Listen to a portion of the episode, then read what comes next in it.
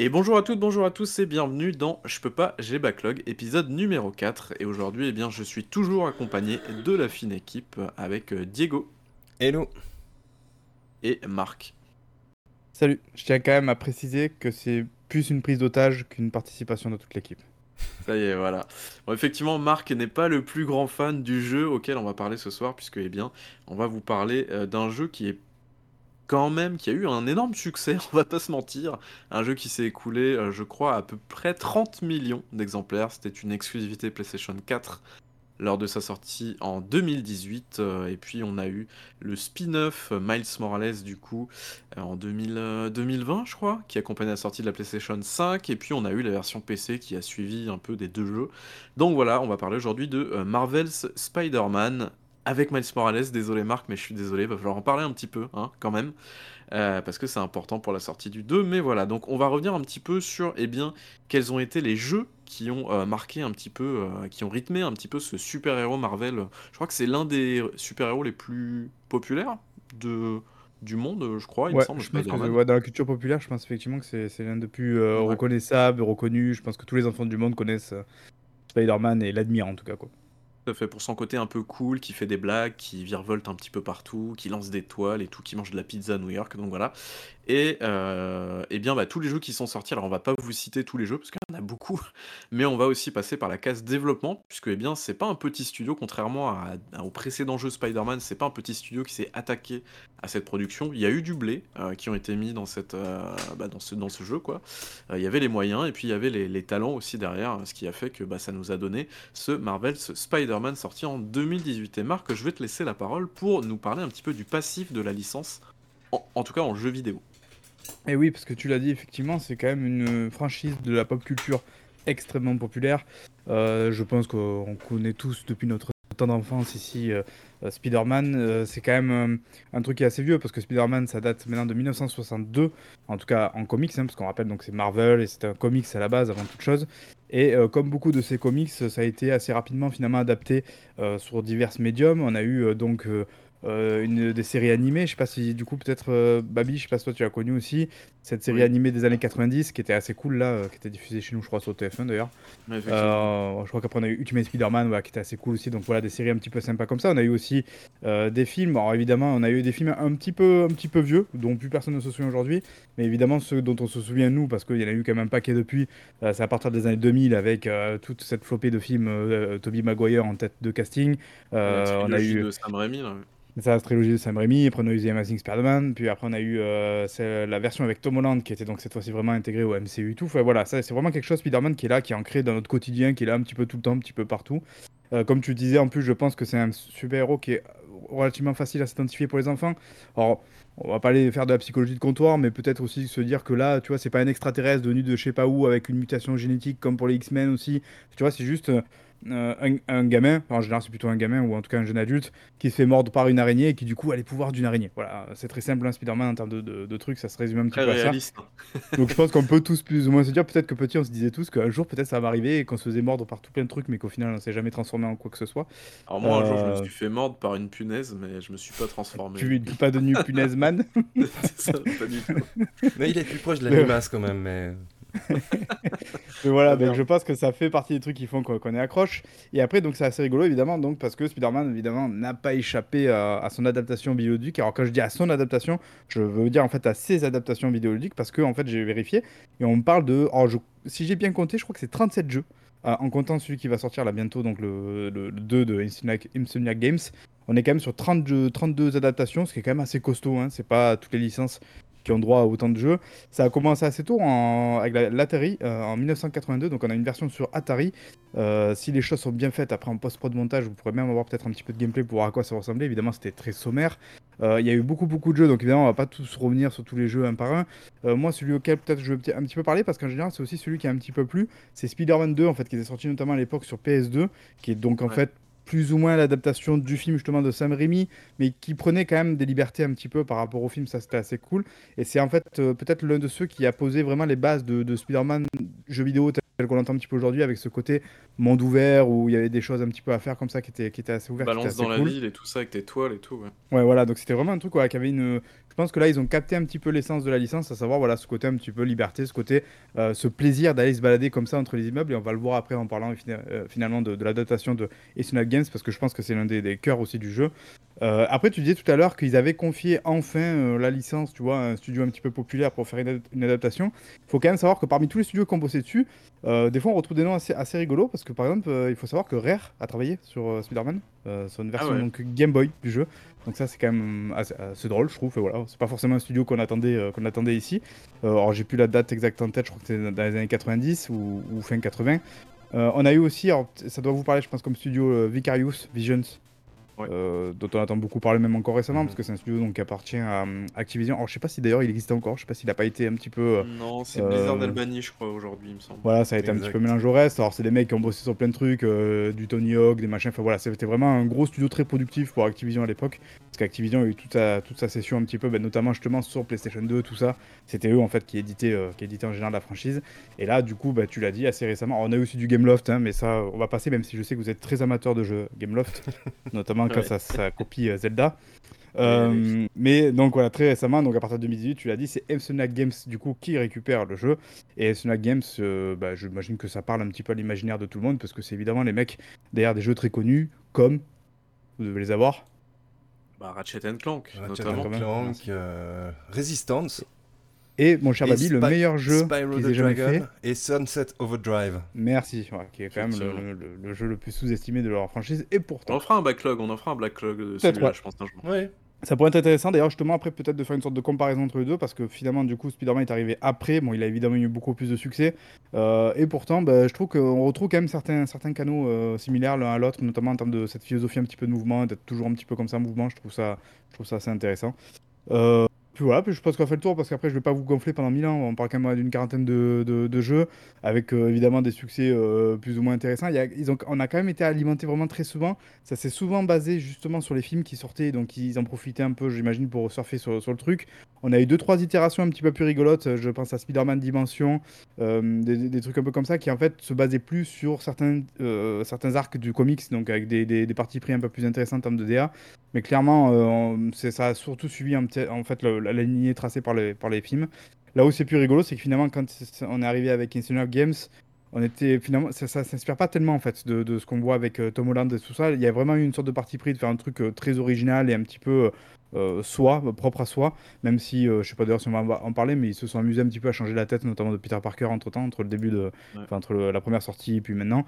Mais voilà, donc c'était pour vous rappeler que quand même Spider-Man. une- Un petit peu comme ce qu'avait fait euh, Batman Arkham, euh, enfin Rocksteady avec Batman Arkham, ils avaient pris vraiment l'univers, le personnage, et ils avaient façonné un truc autour de ça, mais sans s'inspirer par Mm. exemple des films qui sortaient euh, en parallèle ou quoi. Donc, euh, Ouais, je on pense est que pas- c'était l'idée à mon avis quand ils ont filé ça à Soniac. Alors après, je sais pas si peut-être que quand même parmi vous va parler un peu plus du développement du jeu, mais je pense que l'idée c'était de, de confier ça quand même à un studio qui est quand même renommé, qui a vraiment euh, qui a du poids un petit peu dans l'industrie, de leur dire voilà, on vous file la franchise, maintenant genre faites ce que vous avez en tête euh, potentiellement avec la franchise quoi.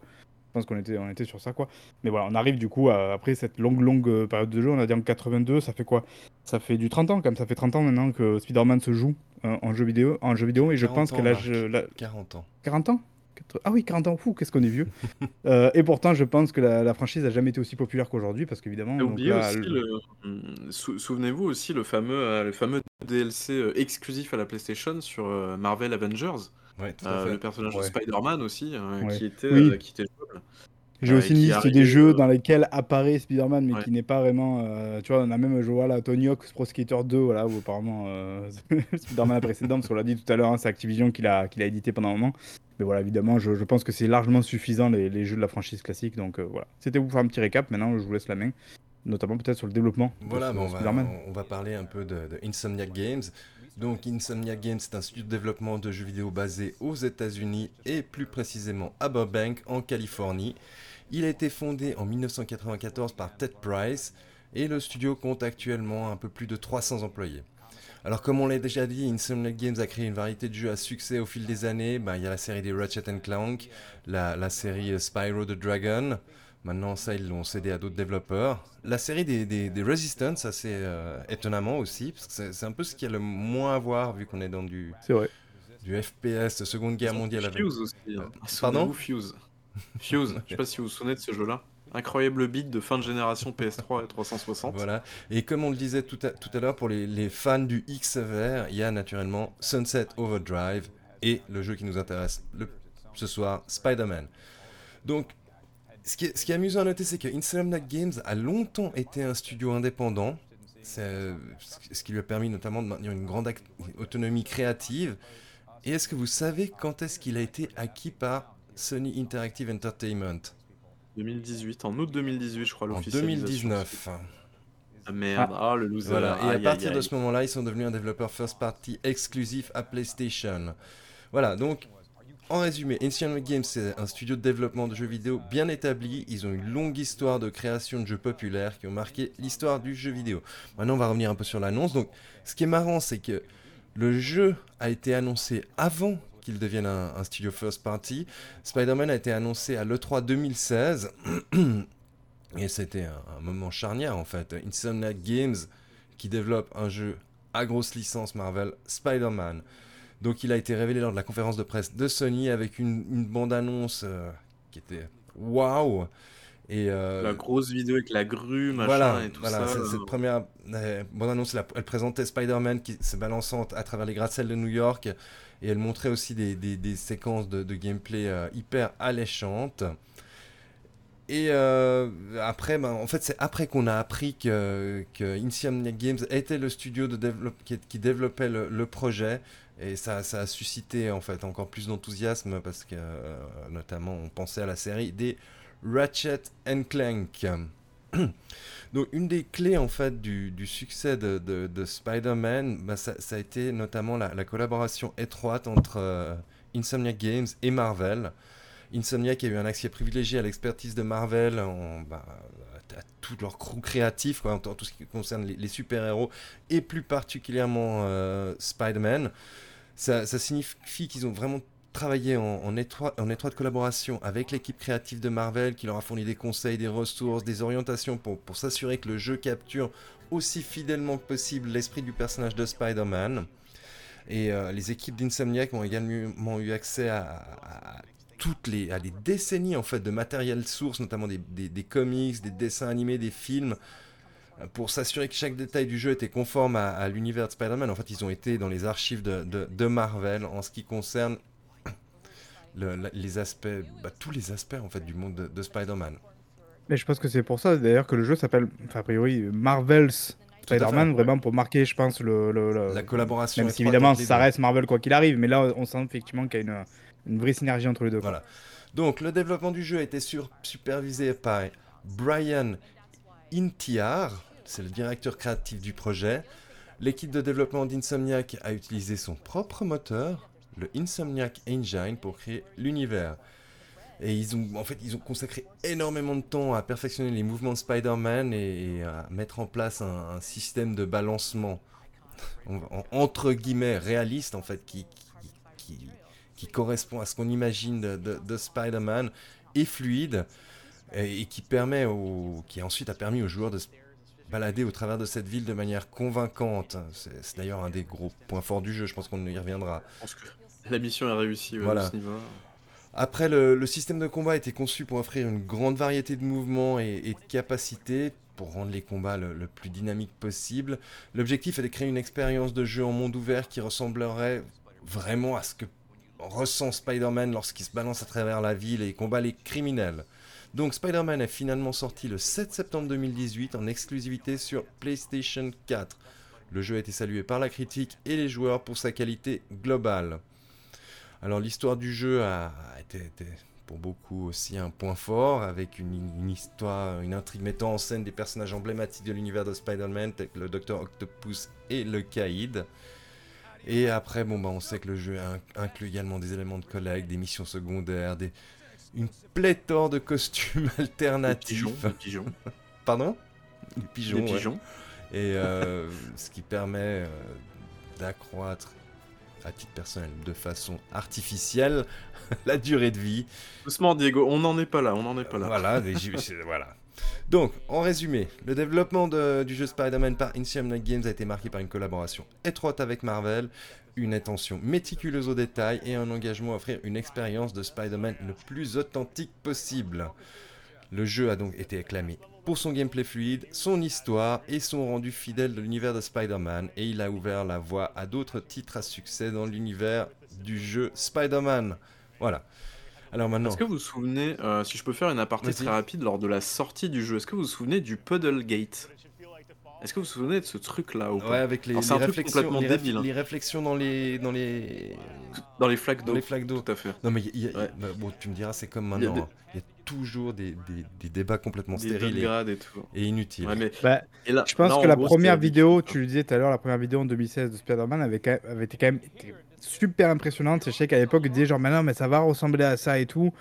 Et au final, on a vu que le jeu est extrêmement joli une fois qu'il est sorti. hein, c'est vraiment pas, le- pas le sujet, quoi. Mais je veux Mhm. dire, effectivement, on a eu quelques petits compromis ici, là, sur certains trucs. Je pense que tout est parti de là, quoi. Sur le fait qu'il y en a certains qui sont allés chercher chaque détail et, et Ouais. jusqu'à aller jusqu'à regarder les flaques pour dire non, c'est pas comme dans la vidéo, C'est les haters de l'écurie d'en face, quoi. comme d'habitude. Ouais, a priori. Alors, on, on est chez à la Corp et on va quand même, il faut quand même qu'il y ait l'instant crunch, n'est-ce pas? Sinon, Ah, sinon ce serait ouais. pas nous. Donc, pour mémoire, le crunch, également connu sous le nom de crunch time, est une pratique courante dans l'industrie du, du jeu vidéo où les développeurs travaillent de manière intensive et prolongée pour respecter des délais de développement serrés. Cette pratique, ben, elle entraîne une charge de travail excessive, un stress important et des heures de travail excessives pour les employés. Mais On n'oublie pas quand même de préciser que d'après le SNJV, le crunch n'existe plus. D'accord. Ça ne se pratique plus dans l'industrie. Pardon, je te laisse maintenant continuer. Alors, Évidemment. Insomniac Games, le développeur de Spider-Man, a fait preuve de transparence concernant la question du crunch lors du développement du jeu. Ils ont donc publiquement déclaré qu'ils avaient essayé d'éviter le crunch autant que possible pour préserver la santé et le bien-être de leurs employés. Et, euh, cela est, reconnu comme une priorité pour l'entreprise. Bah, comme vous le savez, l'industrie du jeu vidéo en général a été critiquée pour l'utilisation et est encore critiquée pour l'utilisation fréquente du crunch, qui peut avoir des conséquences ultra néfastes sur la santé physique et mentale des employés. Et euh, bah, plusieurs studios ont, été mis en lumière, notamment grâce à leur pratique du crunch excessive. Voilà. Dans le cas de Spider-Man, de Insomniac Games, bah, ces, derniers, comme je disais, ils ont, exprimé un engagement à minimiser le crunch autant que possible. Et Ted Price, le fondateur du studio, indiqué que, bah, Games donnait la priorité au bien-être de ses employés plutôt qu'à ses projets, notamment ben, ben, pour, le développement du dernier Ratchet Clank, euh, ils ont, par, exemple complètement évité le crunch. Alors, et là, Ted Price donne également un exemple à ce sujet pour, ben, Spider-Man, et on y apprend que le jeu était notamment revu à la baisse pour éviter le crunch. Par exemple, la- la- attention, spoiler, la, bataille entre Spider-Man et Doc Ock devait, avoir, alors, devait à l'origine se dérouler dans tout New York. Et voici ce que Ted Price en dit. Là, je cite Ted Price, j'ai traduit plusieurs mois grossièrement. Alors l'équipe a décidé de, réduire donc la bataille à une seule zone en se concentrant davantage sur la, la relation entre Peter Parker et son men- mentor Otto Octavius. Ils ont repensé le combat et ont réalisé qu'il n'était pas nécessaire de détruire la moitié de New York pour mettre en valeur cette relation. En fait, cela a été contraire à notre objectif. Par conséquent, la bataille finale est beaucoup plus proche et personnelle. Elle a un impact émotionnel beaucoup plus important que prévu et elle se déroulait dans le temps imparti. Cette autorisation de faire preuve de créativité dans les limites imposées doit venir des dirigeants qui donnent le ton au projet. Je vois en cela une action et c'est incroyable quand cela fonctionne. Mais il faut le répéter constamment parce que je pense que nous nous laissons aller à de vieilles habitudes. Ce processus est, idéal. Est-ce que cela se produit tout le temps? Absolument pas. Dans le stress d'une production trépidante, nous avons souvent l'impression de ne pas avoir de ne pas pouvoir lever le pied de l'accélérateur, mais c'est souvent ce qu'il faut faire. L'équipe doit avoir la permission de faire une pause et de trouver une meilleure solution au lieu d'attaquer les problèmes au bulldozer et de causer d'éventuels problèmes de santé. Donc on peut dire que ben, Insomniac n'a pas le point crunch et ils ont l'air de plutôt faire attention à cela et je trouve que c'est une plutôt bonne nouvelle. Voilà. Alors, je crois, alors c'est cool hein, du coup pour Ratchet Clank, je crois que pour le remaster de, de Spider-Man sur PlayStation 5, euh, et du coup pour Miles Morales en gros, ils ont très clairement dit qu'ils avaient évité le crunch à tout prix ou un truc comme ça, mais ça veut pas forcément dire que pour le développement du jeu d'origine, en tout cas ils l'ont pas avoué, mais ça veut pas forcément dire que pour le développement du jeu d'origine, c'était c'était crunch free quoi. Donc euh, Non, mais, mais là, j'ai donné un exemple où ils ont, ils ont pu éviter euh, notamment de faire du Oui. crunch bah, pour un combat. Mais je pense qu'ils doivent avoir une philosophie plutôt bonne à ce sujet. C'est plutôt une bonne nouvelle. Ouais, après, je sais plus si toi, Marc, t'avais des infos là-dessus. Je crois il y avait pas eu des problèmes de. Alors, je dis peut-être des conneries, mais de harcèlement ou un délire comme ça chez eux. Il y avait pas eu un délire comme ça à un moment donné. Ouais, j'ai un doute, je sais plus, parce que je crois que ça avait commencé un petit peu avant toute la vague là qu'on avait eu de- d'informations, ben justement, je- il me semble, juste avant Ubisoft. Euh, je crois qu'effectivement, Insomniac avait été pas mal, euh, il me semble, plagué, mais je, voilà, là, j'ai pas les trucs sous les yeux, je veux pas dire de bêtises, je veux pas surtout euh, diffamer, euh, si c'est pas le cas, quoi. Mais je crois effectivement, il me semble que Insomniac était un petit peu trempé dedans, quoi. Ouais. Mais après, il faut, tu vois, sans aller jusqu'à dire euh, que qu'il déforme ou qu'il faut faire attention un peu à ce que peut dire Ted Price. Euh, Ted Price, c'est aussi le mec justement qui disait qu'il tenait absolument, comme tu disais un petit peu tout à l'heure, son indépendance, qui était justement allé chez Microsoft faire euh, Sunset parce que c'était là qu'il avait l'opportunité de pouvoir garder le contrôle sur la, la. Et au final, il se fait racheter par PlayStation, tu vois. Donc bon, entre ce qu'on dit des fois et ce qu'on fait, il peut y avoir certaines dissonances. Donc j'espère effectivement que c'est vrai. Ça me semble être le, bon discours. Maintenant, euh, tu vois, moi, mon côté cynique ne peut pas s'empêcher de se dire que peut-être que ils ont revu à la baisse cette fameuse ambition du, combat dont tu parlais, euh, juste bah, parce que bah, avaient plus trop le temps et que c'était même pas forcément une histoire de, de- crunch, mais que si on le romantise, c'est plutôt pas mal aussi, dans le discours, quoi. Tu vois, je, donc voilà, moi je me méfie toujours un petit peu de ce genre de discours, même si j'espère effectivement que c'est vrai, quoi. Bon, mais au moins, c'est une pratique qui- qu'ils abordent, tu vois. Ils essaient d'être transparents. Ouais, c'est sûr. Contrairement à d'autres qui vont nier que ça existe. Il dit pas que ça existe pas. hein. Ouais, ouais, Il dit, il dit qu'ils essaient d'éviter. Voilà. Donc euh, on va peut-être. euh, Ok. Bah, merci Diego, du coup, pour ce, ce petit, euh, ce petit rappel du développement du jeu. Est-ce qu'on passerait pas à la meilleure partie finalement de cette vidéo, l'histoire? Le scénario. Spider-Man Baby, Parce tu nous que, fais bah, me- chapitre par chapitre et mot par mot. chapitre par chapitre, tout à fait, événement par événement, avec les moindres détails. Non, en vrai, j'ai un gros bloc-notes avec une cinquantaine de lignes sur l'histoire du jeu de base plus Miles Morales. Je vais essayer de mettre un petit peu euh, de rythme là-dedans, de supprimer quelques détails qui, euh, voilà, qui potentiellement ne sont pas super intéressants. On va essayer quand même de vous résumer les événements intéressants et importants de l'histoire. Parce que le but, bah, c'est un petit peu de vous remettre en jambes, entre guillemets, avant la sortie du second épisode. Alors du coup, euh, c'est bon, vous êtes prêts les gars? Vous êtes chaud là? C'est parti. Allez, Allez, Marc, c'est bon, t'es t'es- t'es prêt aussi? Là, je te sens prêt, plus prêt que jamais. tout à fait. Allez, on s'accroche. Du coup, on retrouve Peter Parker. Et oui, est-ce que vous le saviez que Peter Parker, en fait, c'était Spider-Man? Déjà, première révélation incroyable. Oui. C'est fou ça. Alors du coup, c'est vrai que l'intro est plutôt pas mal. Je sais pas si vous vous souvenez. En gros, il se retrouve, euh, il a une petite alerte radio euh, de la police du coup, et puis euh, bah du coup, il se balance par la fenêtre en se fringant en Spider-Man. Et là, du coup, il y a un petit ralenti. Et là, boum, c'est là où vous lancez votre première toile à travers les gratte-ciel de New York. C'est assez stylé ça en vrai. Donc du coup, euh, bah, c'est là où vous commencez vraiment à contrôler le personnage et bah premier réflexe déjà on se dit bordel ça bouge super bien enfin vraiment c'est c'est niveau sensation, on est vraiment sur quelque chose qui fonctionne excellemment bien. Euh, et en plus, on en est qu'au début du jeu, donc euh, voilà. Euh, enfin bref, pour en revenir à l'histoire, du coup, on avance, donc on se dirige à la tour Fisk, donc tout un bordel, puisqu'en fait, eh bien, il y, a des- il y a des vilains, voilà. Et en fait, c'est- comment dire, ces affrontements-là vont servir de tutoriel, hein, très clairement, donc pour le combat, déplacement, etc., etc. Après moult confrontations à base de boucliers, fusils d'assaut et lance-roquettes, on arrive au bureau du fi- de Fisk, du coup, Will, euh, William Fisk, c'est ça? Euh, Wilson, pardon, Wilson Fisk, je suis désolé, je suis un noob en univers de Marvel.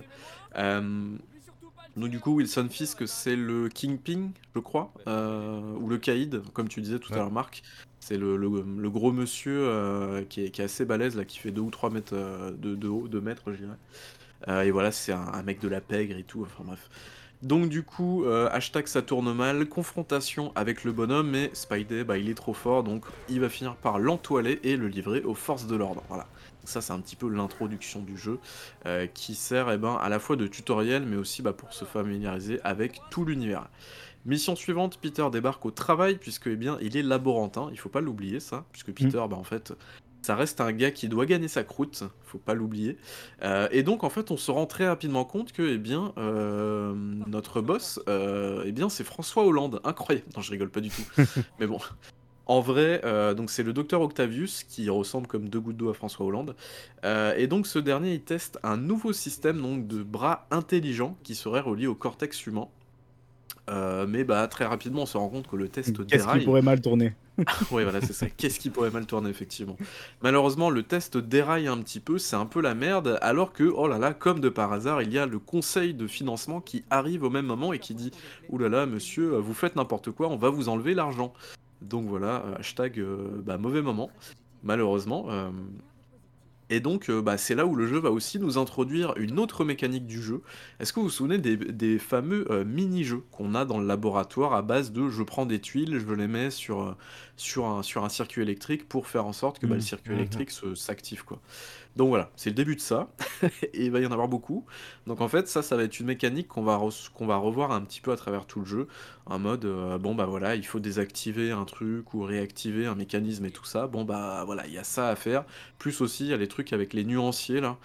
C'est pas très passionnant, c'est pas très chiant non plus. Ce qu'il faut savoir, c'est que si jamais ce genre de trucs vous gonfle, vous pouvez aussi les passer. Euh, C'est-à-dire qu'en termes d'accessibilité, le jeu est assez bien fichu dans ce sens-là. Si jamais les trucs, soit ça vous gonfle ou vous y arrivez pas, vous pouvez très bien passer le puzzle et euh, voilà, le jeu vous pénalisera pas là-dessus. Donc ça, je trouve ça plutôt cool en vrai. Euh, et puis en général, on joue pas à Spider-Man pour se faire chier avec des puzzles. Une fois sorti du labo, alors le jeu commence à nous, nous expliquer un petit peu les rudiments de son monde ouvert. Et donc du coup, on va débloquer, je vous le donne en mille, qu'est-ce qu'on va débloquer pour la première fois? Allez, faites pas les Euh, timides. alors là, moi, je sais pas. Une tour radio Bah oui, on Ah. est dans un monde ouvert, les gars. Bah oui, quand même. Une Alors, tour, quoi, peu importe, elle peut être radio, Bah oui. elle peut être n'importe quoi. Oui, oui, une tour radio, une tour, peu importe. On est dans un monde, Ubi- euh, un monde ouvert Ubisoft, hein, voilà, on, on ne l'oublie pas. hein. Les jeux Sony sont des mondes ouverts euh, Ubisoft déguisés, on ne l'oublie pas, les gars. Euh, donc du coup, à partir de là, euh, bien la carte va se blinder au fur et à mesure de l'aventure de plein de petits icônes un peu partout. On va avoir évidemment bah, les tours radio à déverrouiller. Une fois qu'on a déverrouillé les tours radio, on va avoir les petits icônes qui vont se déverrouiller. À partir de là, bah du coup, on va avoir des activités comme euh, des sacs à dos à récupérer, des photos de monuments à prendre, des criminels à arrêter. Ça, c'est plutôt pas mal pour le coup. Ou alors les fameux pigeons à attraper que Marc adore. Voilà, on a des pigeons mais- qui volent. Que ce soit les pigeons ou les taux radio, finalement, bon, même si les taux radio c'est rigolo parce que c'est une gimmick quand même qui revient évidemment dans beaucoup d'open world, mais je veux dire, en soi, vu la philosophie du jeu, tu sais, tu peux te balader, euh, enfin, tu peux vraiment te balader en l'air, euh, virevolter, presque voler finalement. Dans ce truc, je veux dire, c'est plutôt adapté finalement, évidemment à ça. Et finalement, les pigeons c'est fun parce qu'en fait, bouger dans le jeu c'est fun, donc euh, ça va quoi. On, ouais, on y reviendra là-dessus. C'est vrai que le monde ouvert est, est globalement pas très. Enfin, les, les activités à l'intérieur sont pas très intéressantes. Mais le fait qu'effectivement les mouvements soient cool et que tu puisses, en gros, euh, faire les activités rapidement, c'est pas, c'est pas trop contraignant. On y reviendra après, je pense, de ça, mais voilà. Euh, donc du coup, le docteur Octavius, euh, alors qu'est-ce qui se passe du coup? Bah, Une fois qu'on est, qu'on a, qu'on a fini la tour radio, on retourne dans le laboratoire et tintintin, qu'est-ce qui se passe? Eh bien, en fait, le docteur Octavius crame Peter avec sa tenue de Spider-Man, parce qu'en fait, il était en train de l'améliorer. Mais en fait, bah du coup, le docteur Octavius il dit Oh là là, Peter, je ne savais pas que tu travaillais pour Spider-Man. Alors qu'en fait, Peter, c'est lui Spider-Man. Incroyable. Donc voilà, on l'avait absolument pas vu venir, et donc du coup, bah, ça va nous amener à la nouvelle tenue de Spider-Man qui est plutôt stylée. C'est la tenue avec, euh, vous savez, l'araignée blanche au milieu, Mhm. euh, qui est la tenue, en fait, le, le Spider-Man version In- Insomniac, et qui est plutôt stylée en vrai. Donc euh, voilà. Costume assez cool. Euh, et puis, bah, ce qui se passe, c'est que, euh, eh bien, on va, on va finir par comprendre que euh, Wilson Fisk aurait des liens avec, euh, avec un- une pègre, avec euh, ce qu'on appelle en fait, je crois, les démons. Ce sont les espèces de vilains, vous savez, avec les, les masques là, les masques un peu, euh, un peu d'origine, je crois que c'est japonaise, il me semble. J'ai peur de dire une connerie encore. Euh, d'origine asi- asiatique, voilà, on va dire ça C'est comme c'est ça. avant qu'ils se perdent dans Ghostwire, ça. Tout à fait, c'est ça. Euh, donc voilà, donc en gros, il va, euh, il va s'infiltrer dans un musée, sauf que bah en fait, on va voir les premières scènes avec Mary Jane, notamment, euh, les premières scènes d'infiltration. Est-ce que vous vous souvenez de ça, les gars, de ces scènes d'infiltration? Je me souviens surtout qu'on était dans une époque, donc 2018, où euh, tous ces jeux PS4 qui sortaient avaient évidemment euh, dans leur cahier des charges euh, des séquences semi-infiltration euh, accroupies. C'était vraiment, je, je crois, que- franchement, je crois que tous les jeux PS4 à l'époque avaient des séquences d'infiltration. Et donc Spider-Man n'y échappe pas évidemment. Tout à fait. Donc là, sauf que là, on contrôle pas Peter, du coup, enfin Spider-Man, donc on y contrôle euh, Mary Jane. Donc c'est plutôt pas mal dans le sens où ça permet de diversifier un peu le gameplay, dans le sens où voilà, après, euh, un petit peu plus tard, il y aura d'autres séquences comme ça qui nous permettront notamment bah, de balancer des leurres, de euh, voilà, il y aura d'autres trucs comme ça. C'est assez peu passionnant, mais ça permet quand même un minimum de renouveler le gameplay. Donc en gros, qu'est-ce qu'ils cherchaient les vilains? Et ben, ils cherchaient un dossier. Et en fait, ce fameux dossier, bah, il finit par être récupéré par les vilains qui vont s'enfuir. Malheureusement, Spider-Man ne pourra pas les choper. Mais c'est pas grave, puisque eh bien de retour au labo, on a Norman Oscorp. Voilà, donc ça c'est un personnage pareil qui est euh, très connu, on va dire du, du lore de, de Spider-Man, hein, euh, qui est en fait le maire de la ville de New York, euh, et bien qui, qui en gros ferme le labo de François, oh, pardon, de Dr Octavius, pardon, qui ferme du coup le labo pour cause de sécurité. Et en fait en gros bah, ça lui permet lui de récupérer tout un marché puisque il a sa boîte à côté. Donc voilà Startup Nation tout ça tout ça donc voilà. Après qu'est-ce qu'on a derrière? Bon je veux pas vous veux pas non plus vous gonfler avec ça. On a Shocker qui s'échappe il fout le bordel en ville on le défonce dans la banque. Bon voilà un affrontement. Premier combat de boss je crois l'un des premiers combats de boss après Wilson Fisk. Combat assez sympa voilà bon sans, grande prétention. Et puis après, on a bah, la fameuse scène, on arrive à la scène dont tu parlais, Diego, tout à l'heure, avec bah, l'hélico, tu sais, sur le chantier, machin. Euh, l'hélico qui défonce tout sur son passage dans la ville. On finit euh, par une scène de QTE où on va devoir euh, eh bien, balancer plein de toiles partout pour éviter que les gens meurent euh, en contrebas. euh, donc voilà. C'est exactement la même scène qu'on avait vue à l'E3. Donc euh, je vais accélérer les gars parce que là je sens que je suis déjà trop long. je vais déjà trop dans les juste. détails. C'est terrible, c'est terrible. Euh, juste après, on a une cérémonie de remise de médailles. Alors, parce que du coup, je l'ai pas dit, mais on va bosser avec le père de Miles. Euh, puisqu'en fait, eh bien, c'est un flic, euh, c'est un flic qui lui euh, bah, veut, faire coffrer les ripoux. hein. Donc, en gros, on va découvrir des armes, tout ça, tout ça, et donc il reçoit une médaille de la part de la police. Et, et en fait, bah, attentat suicide, il finit par mourir et on découvre au passage, attention, Tintintin, que Martin Lee, qui est en fait une sorte de philanthrope qui a ouvert le, un centre de sans-abri qui s'appelle le Fist du coup, et bien c'est le grand méchant de l'histoire, c'est Mister Négative. Donc voilà. Euh, c'est pas vraiment une révélation dans l'histoire, je sais pas comment vous l'aviez euh, vous l'aviez vécu à l'époque, mais bon, c'est pas réellement une the méga révélation, en plus ça arrive assez tôt dans le jeu. Donc euh, voilà. Euh, donc le père de Miles meurt évidemment, c'est aussi l'occasion pour la première fois de contrôler le perso, donc on va contrôler Miles en mode infiltration, encore une fois, un petit peu en mode Mary, Mary Jane, sauf que là eh bien, on va devoir s'infiltrer derrière des soldats. Donc voilà. Euh, quelques temps plus tard, on a Spider-Man qui s'introduit chez Norman Osborn. Il a des soupçons de lien entre lui et Wilson Fisk. Attention, il s'introduit dans le bureau de Norman. Il va tomber sur une diapo. Eh oui, puisque ça, euh, comment dire, PowerPoint n'est pas mort dans l'univers de Spider-Man, c'est aussi là.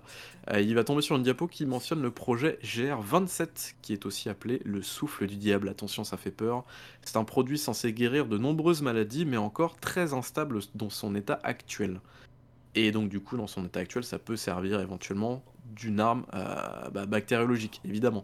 On est vraiment là dans un scénario très Marvel, hein. je sais pas si vous l'avez ressenti comme ça à l'époque aussi, mais euh, c'est vraiment genre, euh, on, a des, on a des méchants qui s'emparent d'une arme, qui peuvent détruire le monde, et puis on a Spider-Man ouais. qui, doit, qui doit sauver l'univers avec un antidote.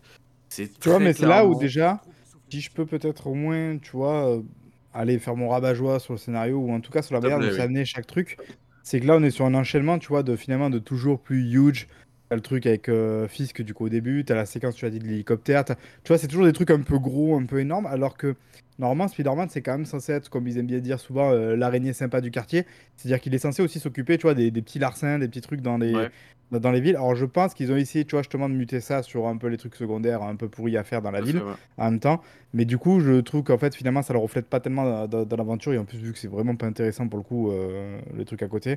euh, voilà, je, tu vois, il y a vraiment une sorte de surenchère de machin qui fait qu'on s'é- on s'éloigne peut-être un peu de l'esprit de Spider-Man, quoi.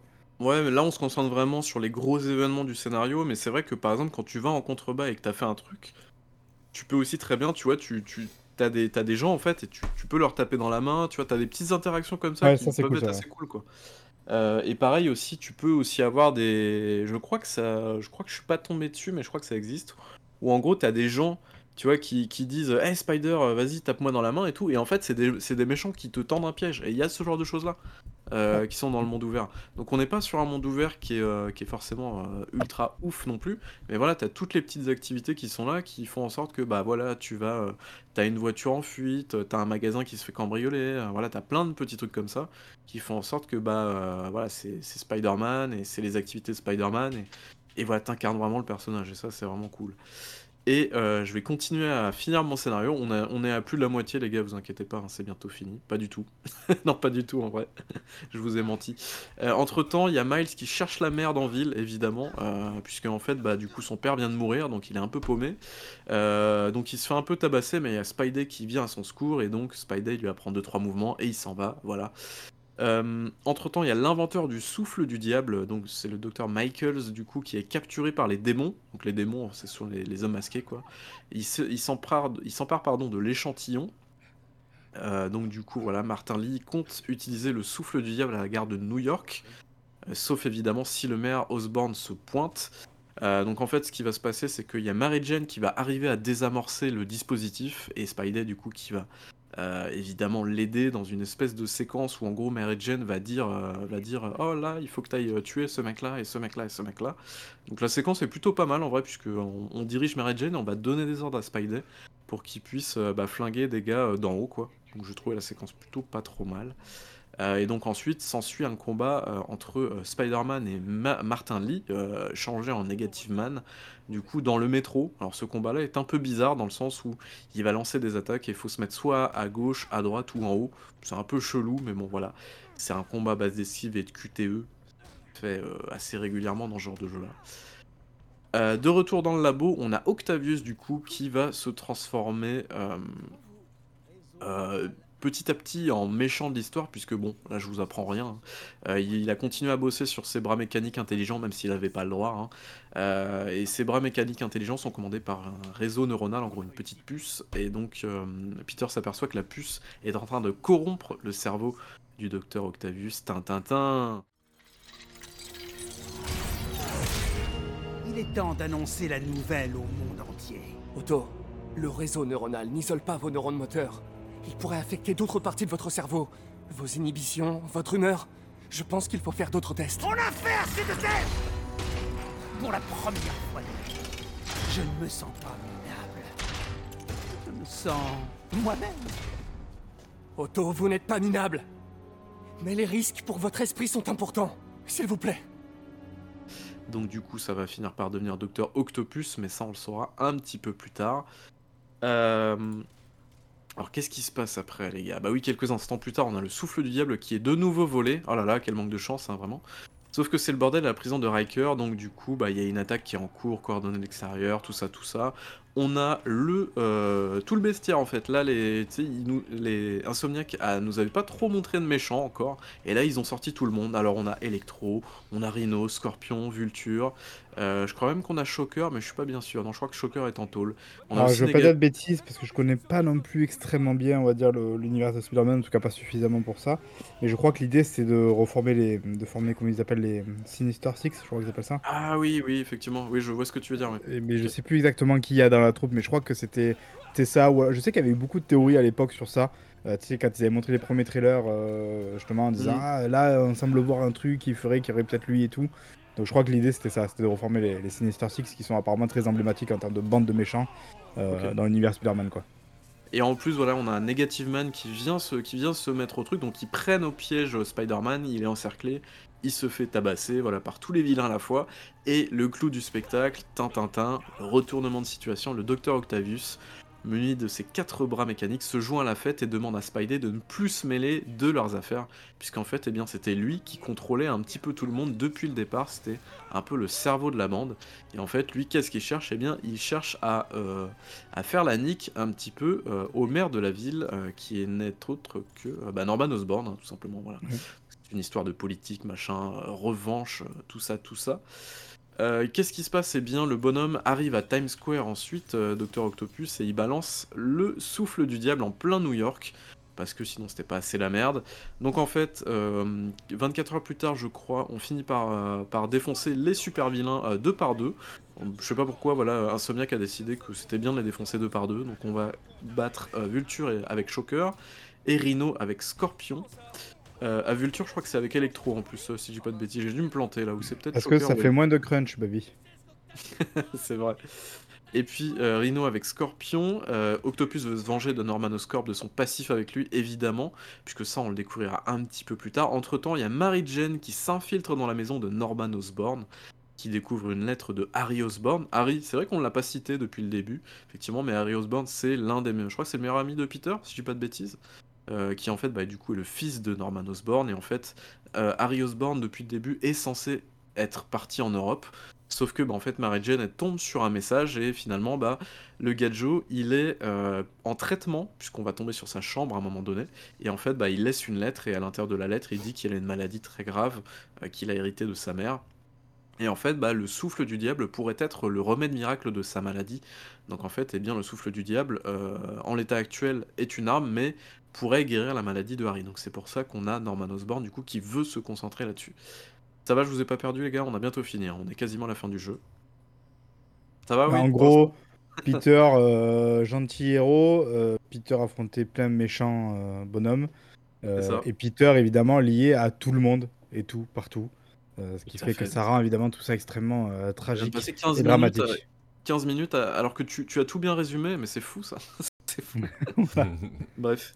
Euh, donc du coup, euh, on a euh, nanana, ok, et bah écoutez, euh, Mary Jane qui s'infiltre du coup, elle arrive dans un espèce de labo où en gros elle découvre que Octavius et Norman sont à l'origine des pouvoirs de Martin Lee avec des expérimentations scientifiques du coup. Mary Jane elle est surprise à un moment par une, par une araignée et en fait elle fracasse, je sais pas si vous vous souvenez de ce passage là, bon c'est pas très très marquant mais ça va finalement avoir un impact, puisqu'en gros, euh, Mary Jane, elle va avoir une espèce d'araignée qui va se faufiler dans son manteau, euh, et qui sera utilisée un petit peu plus tard, puisque bah, ensuite, il y a Spidey qui va affronter Martin Lee, donc là, c'est un combat en mode un peu, euh, voilà, en mode un peu fantasmagorique et tout ça. Et Martin Lee, bah, il avait l'antidote, oh là là, incroyable, sauf que bah, l'antidote, il est récupéré par Octavius, qui débarque et qui kidnappe Norman Osborn. Ça fait beaucoup d'événements d'un coup. De retour au Fist, du coup, euh, donc le, le- le centre pour sans-abri, on a l'araignée qui était, vous vous souvenez, la petite araignée qui était dans le manteau de Mary Jane, du coup, qui descend, qui descend et qui finit par piquer qui? Bah, qui finit par piquer Miles, et oui, Oh. puisque Miles, du coup, il finit par, euh, en fait, il est parti bosser euh, dans le, dans le centre pour euh, sans-abri. euh, pour se changer un petit peu les idées, en fait, bah, l'araignée se glisse un petit peu du plafond vers, son, vers sa main, il se fait piquer, et voilà le deuxième Spider-Man est créé. En tout cas, on ne le sait pas tout de suite, mais bon, on s'en doute évidemment. Et puis, euh, eh bien, euh, on a. euh, alors attendez, ta ta ta, bah oui, vient le combat final, évidemment. Puisque, eh bien, le grand méchant de l'histoire, c'était Octopus, évidemment, qui est devenu. euh, oh là là, c'est- c'était pas du tout prévisible. Donc, c'est un combat final qui est plutôt chouette en vrai. Bon, après, c'est que du QTE, hein, la, la dernière truc, la dernière ligne droite. Mais effectivement, comme tu disais tout à l'heure, euh, Diego, euh, c'est un combat plus personnel, effectivement, où on sent que voilà, il- les personnages tous les deux À ce moment-là, il, il le sait déjà que c'est euh, Peter ou pas encore du coup? Oui, euh, il finit par. Bah, il, le sait, euh, il le sait, donc euh, voilà. Au début, il pensait que Peter bossait avec Spider-Man, c'est ça, mais il savait pas encore. Je crois que c'était. C'était ouais. Donc c'est ça en fait, la, la grande dramaturgie du truc au final, c'est ça. J'imagine que c'était l'idée d'en arriver là et de dire oh, deux personnes qui se connaissent, qui travaillent ensemble et qui s'apprécient, Ouais. j'imagine, tu vois. Euh, ils doivent se combattre. euh, non, mais c'est ça. Oui, oui, bien sûr, mais ça marche pas trop bien. mais quasi tous les Spider-Man marchent sur cette. que ce soit d'ailleurs en film, en jeu, compagnie. Enfin, l'histoire en général de Spider-Man, tu vois, rebondit souvent sur cette dramaturgie-là, quoi. C'est-à-dire qu'en général, euh, Peter n'affronte jamais, tu vois, un méchant qui- n'est pas personnifié sur une relation personnelle par rapport à lui, quoi. Genre, il faut que ce soit quelqu'un qu'il connaisse dans la vraie vie, tout ça, ou, ou que ce soit le père de telle personne, ou que tu vois, il y a un truc. euh, c'est toujours un peu Ah, comme le ça, quoi. bouffon vert, par exemple, et tout, ouais, Mm. c'est clair. Ouais, euh, exactement. Et donc, du coup, ce qui se passe, eh bien, c'est qu'il finit par arracher la puce neuronale, et bah, du coup, à le neutraliser, à récupérer l'antidote, évidemment. Donc, euh, du coup, on a, euh, on a euh, du coup, Oct- Octopus qui lui dit que euh, il sait qui il est, machin, et qu'il va le dénoncer. Mais que Peter il s'en fout parce qu'il est badass et qu'il en a rien à faire. Voilà. Euh, et donc, euh, du coup, dernier dilemme, c'est vrai que, bon, toi, Marc, t'as dit que c'était pourri comme ça. Moi, j'ai trouvé ça pas mal, puisqu'en fait, eh bien, on a l'antidote, mais l'antidote, soit Peter l'utilise pour sauver sa tante May, puisque entre-temps tante May est tombée malade euh, au centre du coup. Donc en gros elle est sur le point de mourir. Donc soit il l'utilise pour soigner sa tante, ou soit il utilise l'antidote pour le dupliquer et du coup en faire un, antidote pour à peu près tout le monde. Donc euh, enfin tous les gens qui sont tombés malades depuis. Donc il décide de sacrifier sa, sa, mère grand quoi. Et, euh, et donc, et donc bah, en fait Tante May lui annonce juste avant de mourir que Évidemment, elle savait que c'était Spider-Man. Oh là là, quelle révélation Tu savais? Depuis longtemps déjà. Je voulais pas que tu sois inquiète. Je l'ai été. Mais je suis tellement fière de toi. Et Ben l'aurait été aussi. Tous ces gens que tu as sauvés.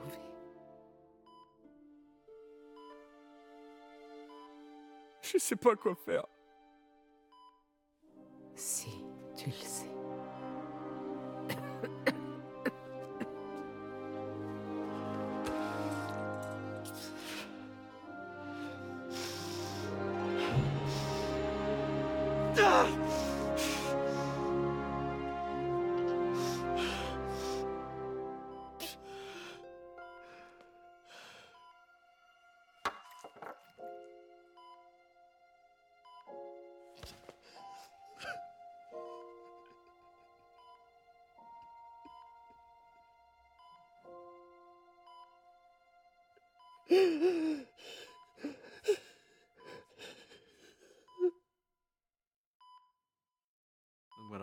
Euh, nouveau moment révélation, pas du tout, euh, pas du tout euh, attendu. Mais voilà, j'ai trouvé la scène plutôt chouette en vrai. je sais qu'en général, c'est une scène qui effectivement a pas mal plu, je crois, aux gens et tout ça. Moi, je trouve ça un peu. Mais bon, après, voilà, parce que de toute manière, il faut pas en attendre tellement plus. Mais je, je trouvais les ficelles un peu grosses, quoi, et attendues, mais bon, après. Personnellement, j'ai trouvé que c'était une prise de risque. Alors, Tante May, c'est pas non plus le personnage incontournable de, l'univers non plus. Mais qui, qui la tue dès le premier épisode, je trouvais ça quand même assez osé. Enfin, je sais pas ce que vous en pensez. Vous en avez marre de juste tuer l'oncle à chaque fois, donc ça fait passer. Il pouvait pas mourir deux fois, donc euh, au bout d'un moment, il se sent dit bon. Mais ça, c'est pareil, c'est aussi une, euh, comment dire, un thème et une, mécanique de thème qui revient toujours avec Spider-Man, là aussi dans n'importe quel médium, c'est-à-dire le deuil. À chaque fois, Spider-Man est confronté au deuil. Euh, c'est un truc qui revient beaucoup et qui remet toujours en question en général son rôle et compagnie. Enfin, voilà, ça, ça fait. Donc en fait, finalement, Insomniac, mais c'est aussi ce qui est attendu d'eux, hein, mais récite leur gamme en fait de Spider-Man, quoi. Et quand tu veux contenter les fans, il faut de toute manière euh, réciter les gammes de Spider-Man, quoi. Ouais, ok. Euh, donc du coup, il sauve New York, tout ça, tout ça. Happy, ending, puisque eh bien, Peter et Mary Jane se remettent ensemble avec le petit bisou à la fin du jeu, voilà. Euh, on a le générique, sauf que, sauf que, eh bien, euh, on a deux scènes post-génériques. On a une scène qui donc confronte Miles avec ses nouveaux pouvoirs, et puis avec Peter, du coup, qui bah, se rend compte que Miles s'arrête pas de dire bah, Je comprends pas ce qui m'arrive, est-ce que c'est lié au fait que je. Est-ce que j'ai un problème et tout Et puis Peter lui montre que bah non, pas du tout, on est pareil. Peter Ouais Je. Je voudrais te parler d'un truc que je peux pas dire à ma mère. Je t'écoute En fait. Il m'arrive des trucs bizarres. Genre physiquement. Ah. Ah oui. Eh bien, tu sais, tu arrives à un âge où ton, ton corps commence à changer. Et donc, tu as dû remarquer euh, que, eh bien, par endroits, tu... Pas ça. Euh, je crois... Je crois qu'il vaut mieux que... Que je te montre. Ouais, je vais te montrer. Non, non, non, non, non, non, non Tu trouves pas ça bizarre?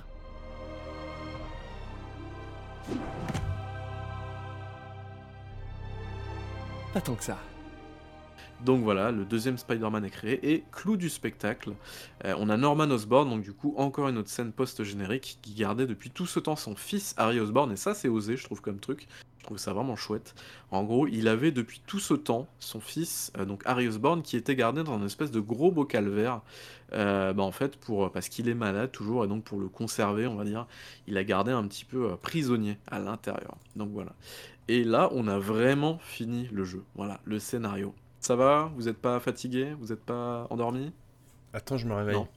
Ça fait beaucoup de méchants quand même. Hein. Et là, c'est là où tu te dis quand même, putain, les gars, euh, avant le 2, vous avez quand même grillé un paquet de méchants, quoi. Ou avant d'ailleurs le standalone aussi qui arrive. Je sais pas d'ailleurs qui est d'ailleurs euh, dedans, mais voilà. Après, cela dit, il y a quand même dans l'univers, il y a quand même beaucoup, beaucoup de méchants, Oui. donc euh, je pense que voilà, ils sont tranquilles quand même pour quelques années. hein. Mais effectivement, ouais, c'est vrai qu'ils ont, ils ont toute une galerie de, de, de- de méchants euh, qu'ils ont balancé. Et c'est vrai qu'il y a aussi, euh, alors je, je veux pas vous faire l'histoire du, season pass non plus, hein, on va pas déconner non plus. euh, c'est Black Cat, je crois, l'autre personnage qui vole des, peintures et tout ça. Donc voilà, on a ce personnage-là aussi qui est un pseudo méchant. Ça, c'est le personnage dans le Season Pass, mais voilà, je vais pas vous faire l'histoire du Season Pass parce que c'est- pas super passionnant. Donc voilà, est-ce que, est-ce que ça va? J'ai été clair? Euh, vous voyez, il y a beaucoup de rebondissements quand même dans ce scénario-là. Mais je pense qu'on pourrait peut-être passer maintenant à tout ce qui est gameplay, euh, puisque bah, côté gameplay, ça marche bien. Enfin, moi en tout cas. Ce que, ce que j'en ai joué, je trouvais que ça fonctionnait bien. On est sur un type de gameplay en termes de combat, tu l'as dit Diego, un truc qui se, qui se joue bien, euh, qui ressemble vachement quand même au free flow d'un Bat- Batman Arkham, ouais, tout à Mhm. fait, ça. totalement. ouais. On est sur le même canevas avec euh, bah, des figures beaucoup plus aériennes, forcément, puisqu'on est sur un, sur un personnage qui est plus aérien que Batman, hein, tout simplement. Mais il y a un espèce de bordel, j'ai trouvé dans le jeu. C'est-à-dire que des fois, tu appuies sur toutes les touches et étonnamment, ça marche. Euh, je sais pas si vous avez ressenti ça Oui. à certains moments. En fait, c'est, c'est- je trouve que le jeu est bordélique dans ses combats, mais en fait, on s'en fout parce que ça marche quand même. Parce que Et parfois, tu sais c'est pas hyper sur- attrayant, c'est pour ça. Ouais, aussi, ouais, c'est vrai. Et ça marche bien, et et t'as plein de petits pouvoirs et tout ça. T'as des gadgets aussi. Euh, c'est vrai que tu peux passer par le menu pour améliorer ton personnage. Et t'as des gadgets, genre des petits robots, des toiles électriques, euh, tous ces machins-là. Voilà, t'as tous ces trucs-là. Euh, et puis euh, bah, après, t'as l'aspect gameplay balancier, qui là, franchement, c'est le point fort du jeu, très clairement. totalement. Mm. Parce que franchement, le... la baston, je trouve pas ça. Je trouve qu'en fait, il y a un côté un peu genre, euh, tu vois, c'est c'est le minimum quand même, je trouve, de ce qu'on peut en attendre, quoi. C'est-à-dire vraiment, euh, on le sait en plus, voilà, depuis Arkham et compagnie, tu vois, c'est facile de, de- de s'appuyer sur ça et de refaire ça parce qu'on sait que ça marche, quoi. Le côté flow et tout, c'est toujours cool. Ça permet en général, en plus, toujours de mettre en avant, tu vois, le côté animation, le côté un peu stylé. On Ouais. sait, voilà, qu'ils ont porté beaucoup d'attention à ça. Le côté un peu stylé, très virevoltant du personnage et tout ça.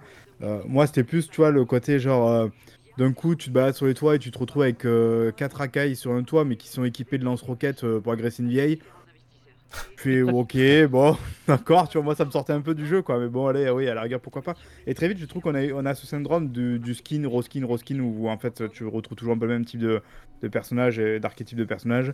Donc ça, je trouve ça un peu dommage. Et du coup, bah, arrivé à- au bout de certaines heures, le gameplay est cool, mais vu que tu fais un peu toujours les mêmes combos et enchaînements, qui sont relativement plus ou moins efficaces, tu vois, pour moi, c'est vraiment, Ouais. pour moi, c'est pas le point fort du jeu, quoi. Là où, par contre, tu l'as dit, tout ce qui est déplacement, via, via- euh, la manière dont tu virevoltes, la manière dont tu, tu gères ton personnage et tout, où c'est où c'est rendu, le rendu est, est dingue. Et c'est ça, moi, qui a fait que je suis allé au bout du jeu, quoi. C'est juste euh, les déplacements. quoi. Bah, tu vois, moi, je suis... autant je, je me reconnais ses, ses- ses qualités au niveau de, de sa DA, de l'animation, etc. Bah, le, jeu m'est quand même tombé des mains au bout d'un moment. J'en pouvais plus. C'était le, le énième open world de trop. Euh, à partir du moment où il commençait à y avoir plein d'icônes qui, se débloquent sur la carte, j'ai fait non, non, non, non. Je, je vais pas passer. Je, vais contrebalancer ça parce que j'ai l'impression que je suis le seul à avoir aimé ce jeu. enfin, aimé. Euh, j'ai trouvé ça cool en vrai parce que les combats et les déplacements. Alors, en vrai, le monde ouvert, on va mettre les pieds dans le plat. hein, Le monde ouvert est clairement le, point faible de ce jeu. Mais c'est pas le seul jeu qui a un monde ouvert aussi, je vais pas dire mauvais, mais aussi, aussi générique et aussi peu intéressant. hein. Tous les jeux aujourd'hui, malheureusement, sont comme ça. Les gros AAA Sony, Ubisoft, euh, tout, voilà, tous les, tous les AAA sont comme ça. C'est des mondes ouverts à activité. Donc en fait, c'est euh, euh, littéralement, tu fais des missions et au fur et à mesure des missions, on va te débloquer des petites activités par-ci, par-là. Euh, c'est Ouais, mais pas après, très c'est- intéressant la plupart du temps. Tu Ouais. vois, là, là, quand tu parles de monde ouvert, donc j'essaie de réfléchir un petit peu au monde ouvert récent qui sont sortis. On a parlé il y a pas longtemps dans un podcast de Days Gone, tu vois, mais Days Gone, je pouvais me raccrocher à l'histoire, au personnage et tout. C'est ça qui a fait, c'était mon moteur pour aller jusqu'au bout et qui, qui vraiment m'a fait accrocher au jeu. Je pense aussi, alors vous vous moquez souvent de moi par rapport à ça, mais Ghost of Tsushima que j'aime beaucoup, c'est parce que le gameplay il est cool quoi. Le gameplay il est super prenant, il est stylé, il est... là tu as vraiment la sensation quand tu es en face de mec de réfléchir un peu à comment tu fais et tout. C'est ça qui m'a accroché. Spider-Man, le problème c'est que oui, effectivement, c'est pas le seul à avoir euh, un open world un peu générique et compagnie, et, puis euh, ça peut plus ou moins s'expliquer. Mais je trouve que justement, vu que le gameplay il est pas extraordinaire, hormis la manière de se déplacer, mais ça, à la rigueur, j'avais te dire, je le disais tout à l'heure, même Spider-Man 2 à l'époque, déjà sur PS2, il avait déjà trouvé des trucs un peu cool à ce niveau-là, quoi. Donc c'est pas le premier, tu vois, entre guillemets, à faire ça, même si là, évidemment, c'est fait avec beaucoup de talent et tout, parce qu'on le sait, Insomniac, on l'a vu aussi avec Sunset, c'est des mecs qui savent faire en sorte que tu sais te déplacer, il y a un flow et tout. C'est beaucoup Ça, y a de, pas de souci. détails, quoi. Voilà, en plus, effectivement, c'est des mecs. euh, enfin, là, on sent qu'on est sur un, un gros triple A, presque quadruple A. Il y a ça aussi. hein, euh, oui, j'imagine qu'ils ont eu un budget Ah, n'a pas forcément eu les autres. détails. euh, bah, comme tu disais, il y a les animations et même ne serait-ce que, je sais pas si vous avez fait gaffe, l'attention quand tu tisses tes toiles pour te balancer. En gros, si tu arrives par exemple dans, en Central Park, par exemple, bah, tu vois, tu peux pas t'accrocher tant que t'es pas au niveau des arbres parce que du coup, t'as Mm. pas de point d'accroche. Et pareil, tu vois vraiment l'étoile qui s'accroche sur les, sur les gratte-ciel et tout. Enfin, t'as vraiment un. Et ça- ouais, mais ça, tu Ouais. vois, typiquement, parce qu'en plus, je me suis refait aussi quelques rétrospectives, carrément, de, de- des jeux euh, Spider-Man. Et c'est pareil, c'est un truc, il y a 15-20 ans, ça se faisait déjà, en fait. Et justement, Ouais. les gens, à l'époque, râlaient quand, euh, je sais plus, je crois que c'est Spi- Spider-Man 3, donc toujours pareil par rapport au film qui est sorti, où là, d'un coup, euh, tes, tes- tes toiles allaient euh, s'accrocher des fois dans le ciel, où les mecs disaient, bah attendez, euh, genre c'est un retour en arrière, vous aviez fait l'effort dans le précédent, là vous faites pas. Donc tu vois, tous ces petits trucs-là étaient déjà là, en fait. Mais tu vois, c'est pour ça que je dis, ce jeu s'appuie beaucoup sur ça. Et en plus de ça, donc si le gameplay L'open world est pas fou. Le gameplay, no- notamment les combats, j'ai pas trouvé ça fou. Et le scénario, j'ai trouvé ça très moyen. Tu vois, au bout d'un moment, bon, ça. T'as beau avoir d'autres open world à côté qui font la même chose, là il y a quand même plus beaucoup de qualité. Alors je dis pas que pour moi c'est un mauvais jeu, loin de là, je, je suis allé jusqu'au bout, hein, ce qui est pas le cas de tous les jeux et compagnie. J'ai pris, voilà, comme j'ai dit, beaucoup de plaisir à virevolter. Et paradoxalement, je me moque beaucoup des pigeons, mais en fait c'est presque ce que je crois euh, j'ai le plus aimé parce que j'aime la dynamique en du truc où il faut justement voler et sur et, rester accroché au truc et bien le suivre. Et je trouve que du coup, ça exploite bien le- les déplacements du jeu, donc ça, c'est assez intéressant. Et comme tu disais, en plus, tu peux le faire à la volée, quoi. C'est un truc où ça te casse pas le, le rythme et compagnie. Mais au-delà de ça, ben voilà, c'était cool. Mais tu vois, genre de là jouer un 2 ou même au standalone, euh, j'en ressens pas spécialement l'envie aujourd'hui. Beaucoup de gens sont excités aujourd'hui pour la sortie du 2 et je comprends parce que c'est une grosse sortie et qu'ils ont probablement adoré aussi le jeu qui a été un très gros succès. Je sais pas, d'ailleurs, on l'a pas dit, je crois, mais je crois que c'est 14 millions, un truc comme ça, non, dans, dans ces eaux-là de, de vente, 30 peut-être millions, plus. 30 millions. hein. 30 On est à millions, ils 30 sont millions. Avec, Ah ouais, ouais. mais du coup, avec les versions PC, remaster et compagnie, c'est ça? Oui, toutes Oui, les versions, je crois, mais, mais on est quand même à 30 millions sur euh, un jeu et un standalone. Standalone compris? Ah, donc avec le standalone aussi? Ouais, il me semble. Ouais, ouais c'est vrai que ça fait. tu vois, voilà, bon, ça fait quand même très costaud, quoi. Donc c'est un vrai gros succès populaire, donc c'est pour ça aussi que les gens attendent le, le- le 2, quoi. Euh, mais voilà, tu vois, c'est pour ça, voilà. Donc oui, je comprends l'idée de dire, c'est pas, le- pas le seul open world qui fait un open world basique. Mais après, euh, moi, c'est parmi tous ceux auxquels j'ai pu jouer, il y en a que j'aime ou que j'aime plus ou moins. Là, je, je vois pas le truc auquel je me rattache qui fait que, tu vois, genre, je, je jouerais bien aux deux, quoi. On est à, visiblement, on est à 33 millions euh, en mai l'année dernière. Donc, euh, j'imagine que depuis, on doit être encore plus. On doit être au 35, peut-être même plus. Bon, j'en sais rien. En tout cas, on va voir Spider-Man énorme. 6, quoi. C'est ça. Donc, euh, non, ouais, côté, ouais, côté gameplay, c'est vrai que moi, j'ai trouvé le gameplay solide, hein, honnêtement. enfin, je. Voilà. Euh, C'est- c'est et du puis, voilà, le, le- gros triple A, c'est... Toi, tu Ouais, as attendu la clair. version PC pour y jouer Tout à fait. Alors non, moi j'avais fait le jeu Ah. à l'époque. Euh, Quand on l'avait même. testé d'ailleurs, ça faisait partie, c'était le Duncast numéro 2. Ça remonte les gars maintenant. C'était Qu'est-ce Duncast a- numéro 2 je crois. Ce serait marrant de le réécouter. Mais toi, en plus, tu les as réécoutés. Qu'est-ce qu'on en disait Ouais. à l'époque? Et ben pareil que maintenant. Donc euh, pourquoi on fait cet épisode en fait les gars là? Qu'est-ce qui... Voilà. Non mais voilà, c'est... euh, C'est c'est un voilà, remaster on- du 2. Tout à fait, c'est un remaster de l'épisode du Duncast 2. Mais, euh, mais non, mais pour le coup, en fait, on est face à un jeu qui a un gameplay, je trouve, solide, une histoire pas, sp- pas spécialement passionnante, mais qui prend quelques risques sur la fin. Euh, et puis, euh, et puis euh, par contre, le, vraiment le système de mouvement, les animations et tout, il y a vraiment un, un travail de fou dessus. hein. On sent vraiment qu'ils ont passé beaucoup de temps là-dessus. Et, Euh, et toi, justement, contre, tu as rejoué il y a pas longtemps, et donc j'imagine qu'on verra aussi tes captures de jeu. Donc sur PC, cette fois-ci, c'est ça? PC, ouais, tout à fait. Ah, Et qu'est-ce qui a fait du coup que tu as voulu rejouer justement parce que c'était ressorti sur PC ou parce que tu avais envie justement d'y rejouer euh? Bah, j'avais envie, en fait, euh, bah, pour, pour ne rien vous cacher, euh, j'avais envie de me refaire les Batman Arkham, euh, mais en fait, il y a Ouais. 4 jeux à chaque fois, et les Batman Arkham, je les ai déjà fait 4 ou 5 fois chaque jeu. Donc au bout d'un moment, je me suis dit, bon, je commence à les connaître un peu, donc... Donc, Je euh, vais va refaire Arkham, mais avec une tenue rouge. C'est ça. avec un skin. C'est ça. Il- cette fois-ci, il sera pas en slip, mais il sera au co- en collant. Non, Donc, mais là, coup, tu je vois, bah, justement, c'est bien finalement de parler d'Arkham parce que donc on dit qu'il y a des euh, similitudes et des ponts entre Arkham et, et Spider-Man, notamment sur ce gameplay flow et compagnie. Mais je, moi, je les ai fait il y a pas si longtemps que ça, les Arkham, j'ai dû faire il y a 3-4 ans, comme ça, ou il y a 2-3 ans, je sais plus maintenant. Donc euh, j'ai adoré les deux premiers, et pourtant qui sont relativement anciens aujourd'hui, qui sont bien plus anciens que ce Spider-Man. Mais parce que là, je trouve que justement, tu peux t'accrocher. Enfin, il y a un détail sur l'univers, sur le. Après, évidemment, c'est pas un gros open world. Le 2, ça commence à l'être. Je crois que le 3, ça l'est d'ailleurs un petit peu plus, mais moi, j'ai arrêté là. Euh, peut-être pas aussi grand d'ailleurs, je, je crois, l'open world. Mais je veux dire, tu vois, il y a, il y a un tel niveau de détail, d'ambiance et tout est dedans. J'ai jamais ressenti ça avec Spider-Man, quoi. Peut-être aussi parce que l'univers m'accroche moins, c'est possible. L'univers t'approche. Ouais, le- c'est une Mm. question d'univers après, hein, je pense. hein. Ça, ça Ouais, dépend vraiment de, ton affinité est- avec l'univers. L'univers Spider-Man Marvel est beaucoup moins sombre que le Batman et, et son Ouais. Gotham Ah oui. City. Mais, euh, Ah, mais tu peux peut-être peut-être faire un truc hein. sombre. Après, c'est peut-être pas Ouais. aussi le public qui vise. J'imagine Non, qu'ils veulent un non, très grand public et ouais. Et, euh, et non, et après pour en revenir vraiment au monde ouvert, euh, donc on est sur un jeu qui a des bases quand même très très solides, mais le monde ouvert, euh, c'est là où, alors j'aimerais nuancer quand même, c'est vrai que le monde, les activités proposées sont nulles. Voilà, on, on va pas tourner autour du pot, hein. c'est assez nul dans la globalité, c'est pas très intéressant. Euh, c'est de la quête FedEx qui n'a aucun intérêt. Par contre, l'avantage c'est qu'effectivement les mouvements sont tellement fluides et tellement rapides qu'en gros chaque activité que tu vois, bah par exemple moi sérieusement, voilà, je vais vous avouer un truc, j'ai fait tous les pigeons, j'ai fait tous les, toutes les photos, j'ai fait tous les sacs à dos, j'ai fait toutes les tours radio. voilà. Alors pourquoi j'ai fait tout ça? Parce qu'en gros, quand tu passes à côté d'une activité, ça prend littéralement 10 secondes à réaliser. Donc en fait, tu passes, tu fais ton truc, tu te poses, tu prends ton bonus, tu fais ton truc, tu repars et ça prend littéralement 10-15 secondes. Allez, euh, 30 secondes s'il y a des ennemis à péter, mais c'est tout quoi. Il n'y a pas plus et en fait, ça Ouais. casse pas le flow du jeu. Et c'est là où je trouve que finalement, bah, les activités proposées dans le monde ouvert de Spider-Man sont globalement nulles, mais sont pas si dérangeantes que ça en fait. Ça te fait vraiment un petit point ou un petit point de chute où tu, descends pendant 30 secondes, tu fais un autre truc et tu repars vers ta mission. Et, euh, et dans ce sens-là, j'ai trouvé que c'était pas, pas trop dérangeant. Alors j'espère que pour le 2, ils ont amélioré les choses, c'est-à-dire ils ont fait des trucs un peu moins, un peu moins chiants. Mais, euh, mais pour le coup, voilà, j'ai pas trouvé que c'était non plus horrible, horrible. En tout cas, le système de mouvement euh, fait en sorte que ça soit un peu moins chiant. C'est vrai.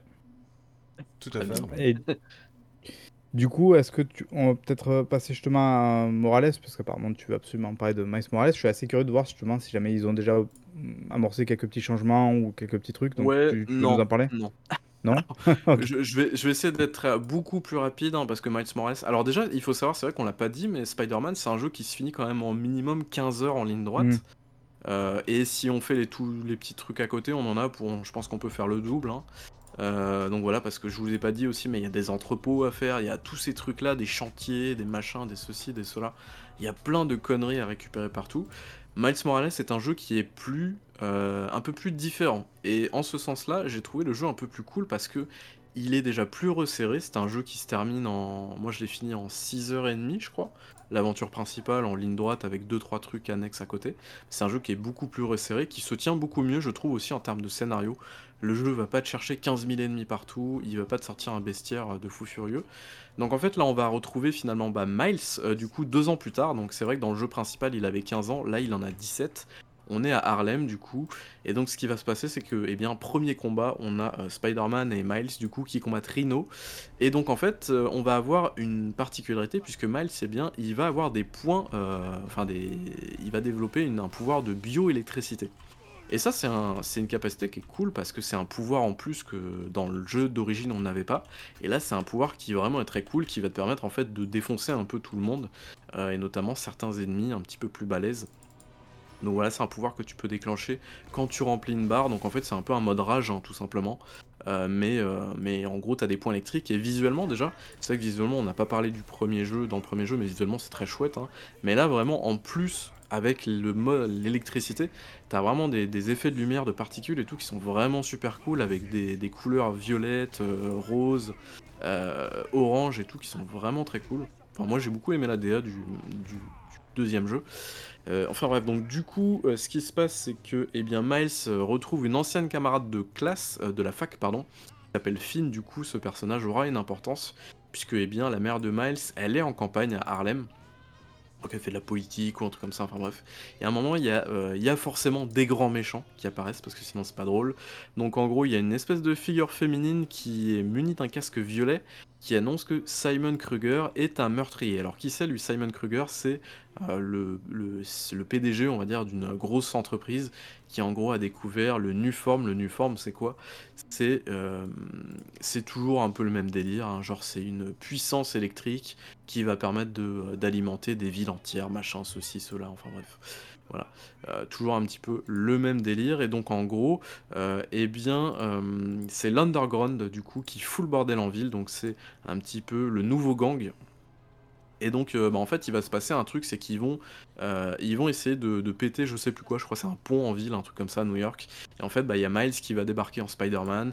Il va attaquer la mystérieuse figure féminine qui n'est autre que Tintintin, révélation, sa copine de la fac, Finn. Oh non Incroyable Tu vois, ouais, C'est toujours pareil. comme je disais tout à l'heure, Ouais. c'est il faut qu'il y ait une La relation. figure, ouais, ouais. paix- Voilà, il faut qu'il y ait une, une filiation. Ouais, je vois ce que tu euh, veux dire. Quoi. Ouais, c'est vrai. Mais maintenant, c'est vrai, je l'avais pas remarqué, mais Mm. maintenant que tu le dis, effectivement, c'est vrai. Effectivement. Donc le pont, ça c'était d'ailleurs hum, une vidéo qui avait été montrée. Euh, le pont qui saute, machin, euh, tout ça, tout ça.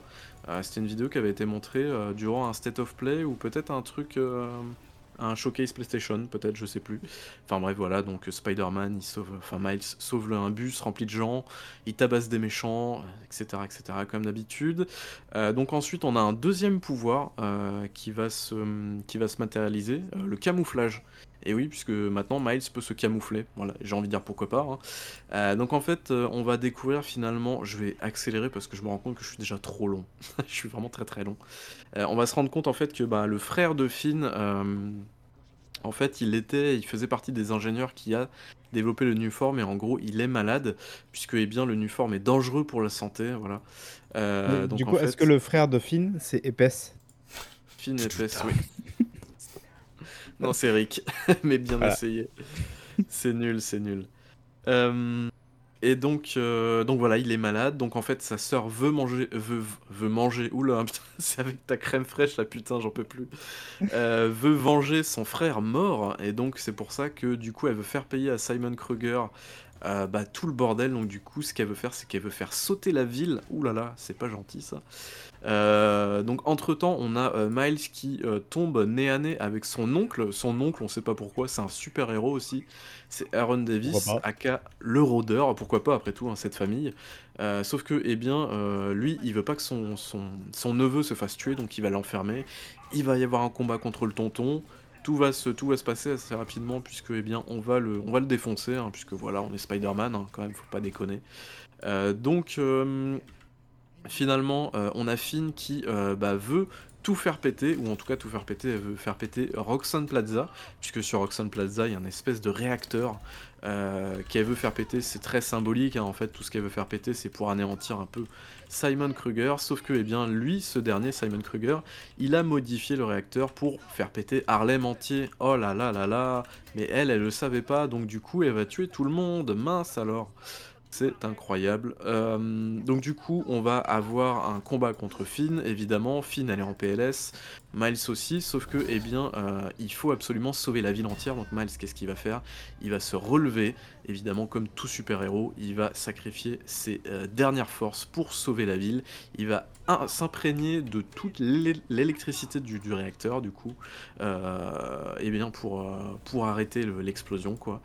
Sauf que bah en fait il est littéralement en train de, s'électrifier de l'intérieur. Donc Finn dans un dernier mouvement, un dernier élan de, de, courage on va dire, elle va s'élever dans les airs pour transporter Miles. Et là j'ai trouvé le, tout cet arc là plutôt chouette puisque eh bien en fait elle va se sacrifier littéralement euh, pour permettre à Miles de survivre. Donc en gros elle va lui dire de se laisser aller, de se libérer. C'est ce que Miles va faire du coup et sauf que bah du coup Finn va se sacrifier hein, littéralement.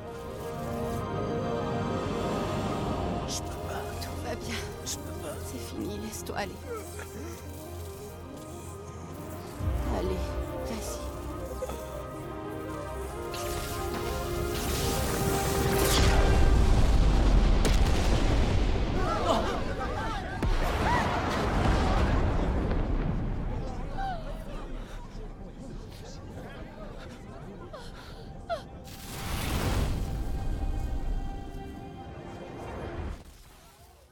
Harlem est sauvé, GG Poto, t'as sauvé l'univers. Simon euh, Kruger est arrêté, happy ending, sauf que on a encore une scène post-générique incroyable. Est-ce qu'on serait pas comme dans un film Marvel finalement? C'est fou. Euh, le jeu nous rejoue un petit peu la même scène qu'on avait eu avec Harry Osborn et euh, Norman Osborn, son père, sauf que là, eh bien, on a Norman Osborn qui demande à un scientifique de libérer son fils alors que pourtant le scientifique lui dit non, non, pas maintenant, ça pourrait le tuer, tout ça. Mais pourtant, Norman Osborn dit libère mon fils. Et d'ailleurs, je sais pas si, et je sais pas si vous avez vu d'ailleurs le- l'écran titre euh, de Spider-Man 2. Je sais pas si vous avez vu des youtubeurs ou des influenceurs publier ça sur Twitter. Mais c'est littéralement, euh, on voit le tube vert à l'intérieur avec Harry qui est dedans et c'est l'écran titre de Spider-Man 2. Donc voilà, on aura des nouvelles en tout cas dans le prochain jeu, ça c'est sûr. Ok. Alors c'est bah, intéressant parce que Miles Morales, il faut quand même se dire, pour la petite histoire, je, je vous complète un petit peu en termes de culture, que Miles Morales est un personnage assez récent hein, dans l'univers de, de, de Spider-Man. Il est apparu pour la première fois en 2011 sur les comics. Ah oui, Et ça avait fait un petit peu euh, polémique à l'époque, enfin pas polémique, mais évidemment comme, comme tout changement de ce genre-là. Parce qu'en fait, c'est un peu compliqué dans les comics, il y a souvent, vous savez, différentes réalités. Euh, ils ont, il y a toujours plusieurs, ar- plusieurs arcs pour les, héros et compagnie, ce qui leur permet, notamment quand il y a des nouveaux dessinateurs qui viennent se mettre sur un personnage, de pouvoir créer une histoire un peu propre à lui et tout ça. Et donc, là, dans une des, réalités, donc euh, c'est Terre, je sais plus combien, euh, Peter Parker a été tué par le bouffon vert et donc Miles Morales en fait prend sa suite et devient du coup le Spider-Man en reprenant même d'ailleurs son costume et compagnie. Et ça à l'époque, tu sais évidemment sans grande surprise, hein, euh, ça avait fait un petit peu parler, des gens qui trouvaient ça inacceptable, Alors, à savoir si c'est parce que justement on tuait la figure de, de Peter Parker ou c'est parce que euh, bah, évidemment on est sur un personnage euh, qui représente euh, la diversité culturelle et compagnie. Et très vite, euh, j'avais vérifié ça aussi, il est fait mention de Miles Morales même dans les jeux vidéo, et justement dès 2011, donc dès la- l'année de son apparition, dans certains jeux, on pouvait notamment porter le costume de Miles, Morales et duquel était mentionné dans les détails et tout ça. Donc vraiment, c'est un personnage qui a été très vite intégré à la mythologie, et donc c'est pas si étonnant que ça qu'aujourd'hui il est carrément euh, son stand-alone et compagnie. En plus, pour ceux qui vont au cinéma ou qui regardent un petit peu les films, là, les films d'animation assez récents, on y voit aussi Miles Morales, voilà. Donc c'est un personnage qui est devenu Ouais. très important dans l'univers euh, Spider-Man. Et normalement, d'ailleurs, il devrait euh, être, euh, être présent, je crois, pour le 2 et je crois Bah, jouable d'ailleurs. C'est pour ça qu'on en parle, hein, Mm. puisque eh bien en fait il fait, il fait partie du, du canon en fait de, pour Spider-Man 2, c'est pour ça qu'on en parle aujourd'hui. Mais moi j'ai trouvé un... Alors en termes de gameplay on est clairement sur les mêmes choses, alors juste on a deux pouvoirs en plus, on a le, la bioélectricité et, les, et le, comment dire, le, camouflage en fait qui est un peu bizarre mais bon voilà, c'est voilà, là quoi. Euh, par contre un truc que j'ai que j'ai remarqué c'est que du coup le personnage est plus... euh, Peter Parker est un, est un personnage plus vieux, il a euh, quasiment la trentaine, je pense, dans, dans le jeu. Et alors que là, du coup, on est plus sur un personnage qui a 17 ans, c'est un personnage qui est plus jeune aussi. Et on sent qu'il est un peu plus fou dans les animations, dans ce qu'il fait et tout. J'ai beaucoup aimé la différence entre les deux persos. Euh, C'est-à-dire que bah, du coup, euh, Miles, il va plus se balancer de manière un peu plus libre, il va se laisser tomber d'un coup et tout. Il y a, il y a plein de petits détails comme ça qui font que ouais, c'est. C'est un personnage que j'aime beaucoup, et c'est vrai qu'on n'en a peut-être pas parlé, euh, mais au niveau de la version française. Euh, vous avez joué en VF, je pense, les gars, non? Non. Ouais, alors c'est Donald Renew, non? Ouais, on a Donald Renew en Spider-Man. Alors par contre, je suis désolé pour la voix de Miles. Euh, mais voilà, en tout cas, la VF dans tous les cas est excellente. Euh, moi, j'ai trouvé. Euh, voilà, ça colle très très bien. En général, les, VF Sony sont très très bien. Mais, euh, mais voilà, là, ça colle très très bien. Il y a, a- a rien qui dépasse et tout. Donc, euh, excellente VF. hein. Donc, donc voilà. Je voulais mentionner ça. Et au niveau des musiques aussi, on est sur des musiques, voilà, ça se, ça accompagne bien. On est sur de la musique Marvel en fait, hein, finalement. Donc voilà. Après, celle de Miles Morales, on est plus sur de la musique un peu plus rap, on va dire, enfin hip-hop, on va dire plus, euh, mêlé avec euh, de, de l'instru, euh, des orchestres et tout. C'est un peu différent, mais c'est pas trop mal aussi. C'est un peu plus kikou aussi, il faut dire. mais, euh, Alors, mais voilà. pour le, le doublage français du coup de Miles Morales, quand même, pour être un peu plus euh, équitable, apparemment, donc j'ai regardé, c'est Elias, je crois que c'est ça qu'on dit, Elias Changel, donc Ouais. aux côtés du coup de Donald Renew, qui lui, comme tu disais, fait Peter Parker. Ok. Voilà. Ça marche. Euh, et puis, bah, je pense que j'en ai fini avec Miles Morales. En vrai, c'est un, c'est un, un truc que j'ai, enfin, un jeu que j'ai plus apprécié euh, que le jeu de base parce qu'en fait, comme je vous l'ai dit, il est plus resserré, il est moins, euh, il est moins long, euh, tout simplement. Il est moins Il t'a long. il t'a et paru essentiel quand même? Genre vraiment, tu te dis, ouais, il faut y jouer quoi Pas forcément, avant le comme, le jeu, comme le jeu de base en fait, hein, finalement il est pas essentiel, mais, mais il est plus il est plus resserré en fait, il est plus sympa à suivre je trouve. Je trouve qu'il va moins dans toutes les directions que le premier jeu. Euh, parce que c'est vrai que le premier jeu il va il va dans beaucoup de directions. D'un coup, il y a machin, il y a ceci, il y a cela, il y a ce méchant là qui a ces motivations là, il y a machin, alors que là tu as vraiment qu'un seul méchant. Et et en plus, tu sais qui c'est dès le départ quoi. Donc Et du coup, tu as enchaîné coup sur coup le, le premier, enfin, du moins quand tu as rejoué, et Miles Morales? J'ai laissé passer un mois, hein, pour éviter Ah. l'overdose. Ouais, justement, parce que le problème, c'est qu'on est quand même sur une base assez similaire de jeu, donc Ouais. je trouve que c'est c'est rare quand même Ouais, et les puis et puis il y a y a le tout le monde ouvert. Alors le monde ouvert, on est sur de l'activité à la con, hein, encore une fois, on est vraiment sur le même canevas. Heu, il y en a un petit peu moins forcément puisqu'on est sur un jeu plus resserré, mais on est voilà, on est sur un jeu qui est quand même, heu, plus, heu, plus plus plus court, mais qui est sur la la exactement la même base, hein. Donc faut pas se dire que Miles Morales est est meilleur en dans son monde ouvert, il est juste moins long, quoi. Mais, mais je trouve qu'il est un peu plus agréable quand même. Et puis les pouvoirs sont vraiment cool, hein. Donc, donc voilà. Et du coup, après tout ça, est-ce que tu attends Spider-Man 2 Alors, je vais pas poser la question à Diego, parce que Diego, lui, c'était déjà réglé depuis 2018. Mais toi, est-ce que tu attends du coup euh, Spider-Man 2 T'as envie d'y jouer, quoi? Heu, bah, j'ai envie de dire pourquoi pas. Alors je le prendrai pas, je le prendrai quand il sortira sur PC, hein, évidemment. Dans Mais, deux ans heu, mais ouais, dans 2 ans sûrement. Mais, heu, mais, j'ai envie de dire pourquoi pas, mais il faut laisser le temps. Parce que c'est vrai que si nous refont un monde ouvert aussi nul, heu, non les gars, non. Vraiment, c'est pas possible, hein. Va vraiment falloir faire autre chose. J'espère vraiment que pour le 2, ils ont un j'ai l'impression dans leurs vidéos de promotion qu'ils ont essayé de faire des trucs un peu mieux, mais je pense que non.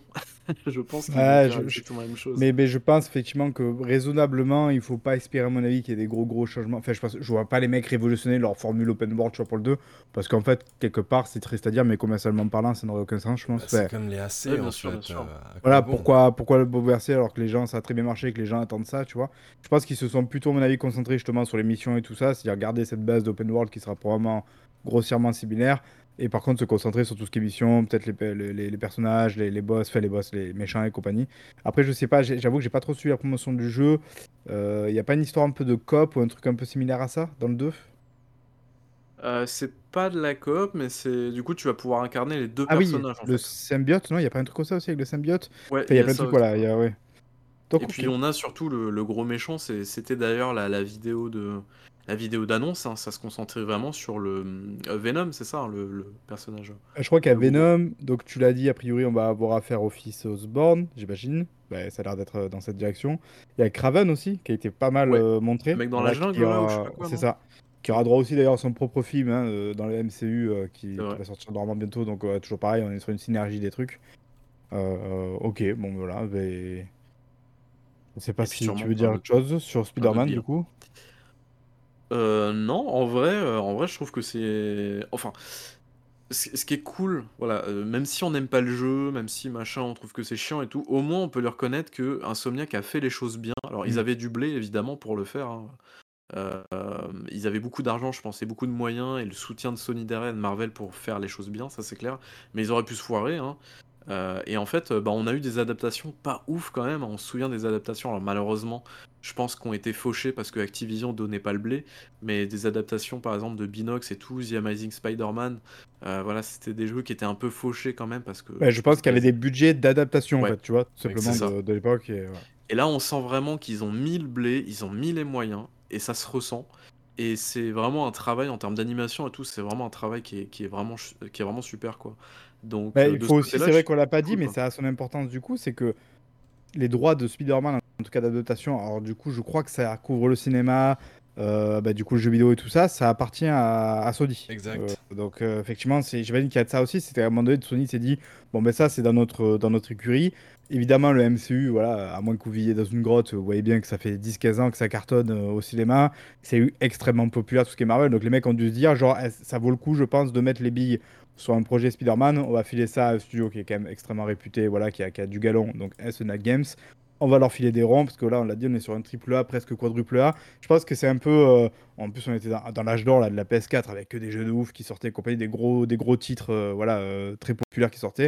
Et ils se sont dit, bon, on va, on va le mettre aux côtés de ces jeux jeux-là et lui donner les mêmes moyens qu'avec ces jeux-là. Donc ça a donné un jeu très beau, un jeu qui se, qui se joue bien, qui est extrêmement grand public, tu l'as dit, qui je pense, même si on n'est pas du tout euh, familier avec euh, la série Spider-Man, ça peut se faire sans problème à mon avis. C'est un jeu là qui a d'autres qualités que qu'être fan de Spider-Man quoi. Donc euh, c'est vrai que ça, ça a donné tout ce mélange-là qui a fait que, bah, que c'était un énorme succès dans les ventes, qui est franchement pas si étonnant que ça, et je pense que le 2 suivra à peu près le, le, le- le même chemin. quoi. Et, et d'ailleurs, pour la petite anecdote, c'est vrai que je l'ai pas dit aussi, euh, vous vous souvenez du logo du coup, ça c'est la- l'anecdote classique de, de, la PlayStation 3, qui était en fait la même typo que Spider-Man de, de Sam Ah Raimi. oui, C'est vrai, c'est vrai, Mhm. oui, effectivement. Et ça a été, euh, c'était assumé par, par Sony évidemment, qui cherchait en fait quelque chose de plus rond pour le design de sa PS3 qui était beaucoup moins carré que, que les précédents modèles. Donc ouais, ils avaient réutilisé du coup ce typo qui leur appartient évidemment. Donc euh, comme quoi, montrer quand même que c'était euh, la popularité aussi déjà de Spider-Man donc au cinéma et tout ça, et que voilà, que finalement on est dans une continuité de la popularité de Spider-Man quoi. Il n'y avait pas eu une- un rapprochement entre Microsoft et Marvel à un moment donné pour dire euh, Marvel essayait de faire une exclue et ils sont allés voir Microsoft aussi, non? Il n'y avait pas eu un délire comme ça il n'y a pas longtemps Ouais, mais je sais plus pour quelle franchise. Mais je crois effectivement que ça, avait- ça- faisait partie des leaks et compagnie. Je sais pas si c'était Spider-Man, hein. Je sais pas. Ah ouais? Vu que justement il y a le bail avec Sony et tout ça, euh, ouais, je sais pas, je, je sais pas trop. En même temps, vu comment le jeu a cartonné, je pense que, bon, même si je suis pas fan des exclusivités, je pense qu'ils ont fait le bon choix quand même. Parce que bon, ils ont, ils ont quand même bien cartonné, puis ça fait déjà Insomnia qui était très ADN Sony quand même, même quand ils étaient pas encore euh, Oui. sous, sous l'effigie Sony. Et puis euh, ça fait partie, ça fait très gros blockbuster made in Sony, hein, donc euh, c'était pas très étonnant de le voir dans l'écurie Sony, pour le coup. Euh, donc euh, voilà, est-ce que vous avez autre chose à rajouter pour finir les gars ou... Non, du tout. ou- Je, je crois que Diego n'a pas du tout hâte que le 2 sorte. Non, mais je, je vais sûrement faire le Miles Morales parce que tu, tu as dit qu'il était court. Ouais, en vraiment en Mais- mais- 6 mais heures, j'ai- 6 j'ai- heures et demie. J'ai j'ai pas envie de, de mettre 15-20 heures dans, dans un Spider-Man. Ouais. Je, suis- je suis pas Bah, assez fan pour ça. Du Le tout. Miles Morales c'est très bien, vraiment, c'est, ça se tient bien, euh, tu, peux, tu peux le faire d'une traite si tu veux, Voilà. donc euh, ouais. Parce que fa- faire Le des Miles, c'est open world, si, si j'aime l'univers, je, je peux, tu vois. Mais, mais je suis vraiment pas assez fan de, de, de, de Spider-Man pour, pour me faire euh, Ouais. 15-20 S'il n'y a heures. pas marqué Tom, Tom Clancy devant le titre, tu, tu prends pas, quoi, c'est ça Pas bien. forcément Tom Clancy. Euh, Ou ça peut être. euh, ça peut être- Comment il s'appelle ton jeu là dont t'es fan? Là Ah mince, Outriders, voilà. Euh, bah, je pense qu'on a fait le tour, Marc. Une dernière chose à ajouter ou c'est bon, toi aussi tu vas le prendre Day One hein T'as pris la collector, je crois. Je... J'ai- non? J'ai j'ai mûrement réfléchi à la décision, mais bon, il a eu la bonne idée de sortir en octobre dans un mois qui est quand même extrêmement euh, chargé. Vrai. Donc désolé, euh, désolé euh, Spider-Man, mais je crois que euh, tu, tu vas rester dans la toile euh, d'ailleurs. Très bien. Euh, bah, en tout cas, merci aux personnes du coup qui ont écouté cette vidéo ou cet audio. Euh, C'était le quatrième épisode de Je peux pas, j'ai backlog. Est-ce qu'il y aura un prochain épisode bientôt? On ne sait pas. Attention. Euh, Est-ce que tu veux teaser, Marc, ou pas? Non, on va pas teaser, non, parce qu'on va, on va encore faire des promesses qu'on tiendra jamais. On est d'accord. Disons que euh, les choses ne sont pas forcément écrites à l'avance. Aïe aïe aïe, ça y est, il a teasé, il a teasé.